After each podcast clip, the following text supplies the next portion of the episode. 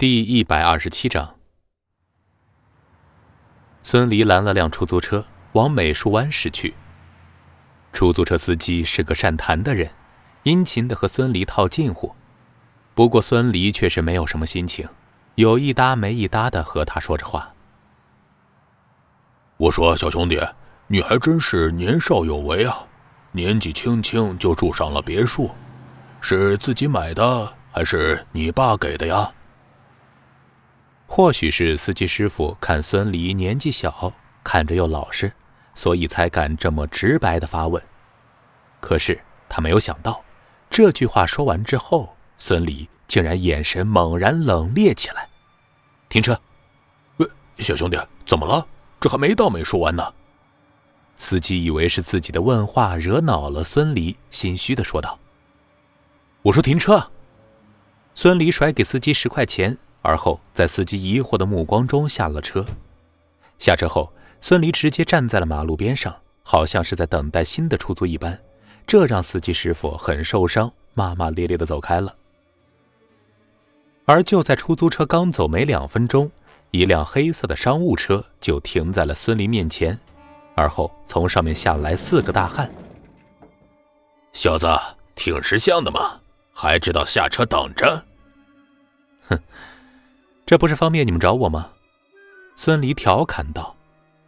如果他猜的没错，这几个人应该是东城雷平的人。那天救出秦可兰之后，老虎已经给他打过电话，说东城雷平会找他麻烦。只是他没有想到，这个雷平还真是不报隔夜仇，这么快就找上门了。知道就识趣点儿，自己上车。免得爷们儿动粗。一个汉子鼻孔朝天的嚣张说道：“明白，明白，我配合。”孙离老老实实的上车，脸上是一副唯唯诺诺、好欺负的样子，心里却盘算着一会儿怎么办：是直接把雷平打一顿，讹点钱，还是帮着虎爷直接灭了他，让虎爷直接接手雷平的地盘儿？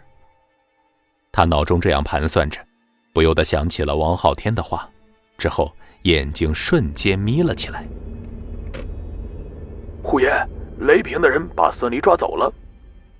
黑色商务车一开走，在一个阴暗的角落里，手机屏幕忽明忽暗。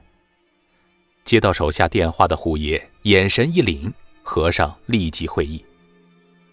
虎爷，兄弟们都准备好了，就等着你一声令下。立即开拔去东城。月华，北边那里怎么样了？有动静吗？胡爷一口将嘴里的烟卷吸尽，他布置了好几天，就等着今天一举干掉雷平，抢占东城，不容任何的闪失。北区的李有天这些天去外省了，根本就回不来，不会半路插一杠子的。和尚沉声说道。好，虎爷立刻披上衣服，朝东城出发。一阵刺耳的刹车声传来，黑色奔驰一个漂亮的甩尾，稳稳地停在虎爷面前。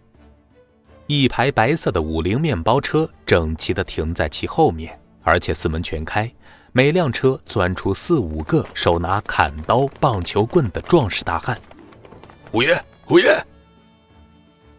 虎爷很满意小弟们的精神面貌，微微点头，而后戴上墨镜，很拉风的甩了一把风衣。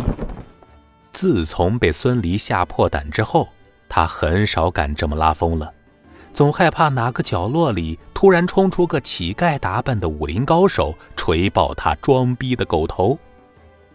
对，虎爷恨孙离敲诈自己，恨他让自己在兄弟面前丢脸。但是却不得不感激他，若不是有孙离这个变故出现，实力最差的南区虎爷怎么可能有能力吃掉另外两家？尤其是雷平那个恶魔，想想雷平种种非人类的作为，连老虎都觉得胆寒。虎爷，还有些兄弟已经提前去梁子会馆了，这次雷平插翅难逃。和尚笑道。虎爷沉声说道：“记住，孙离不动手，你们绝对要稳住。和尚答应一声，他明白这场戏的重要筹码就是孙离，只要雷平激怒孙离，孙离必定会武力打压，而孙离将雷平制服之后，他们才能够冲进去。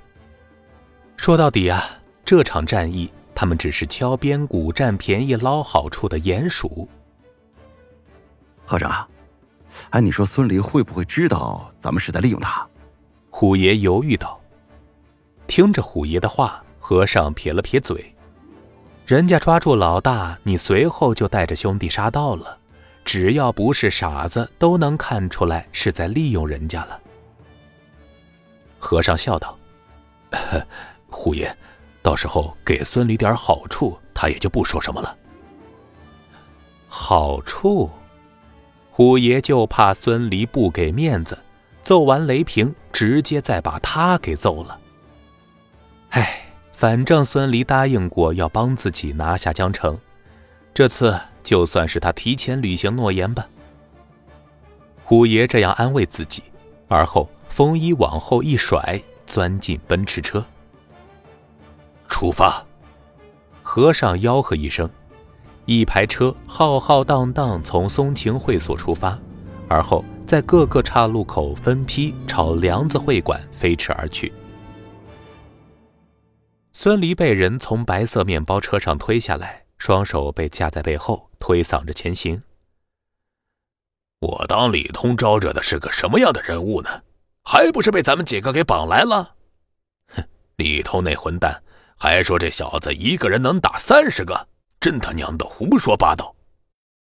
几个人压着孙离，向聚集在梁子会馆的雷平手下炫耀着，顿时惹得混混们哄堂大笑。孙离也不反抗，淡然的问道：“雷平呢？”“他妈的，老大的名字也是你能提的？”压着孙离的混混一巴掌扇在孙离的后脑勺上。本集播讲完毕，感谢您的收听。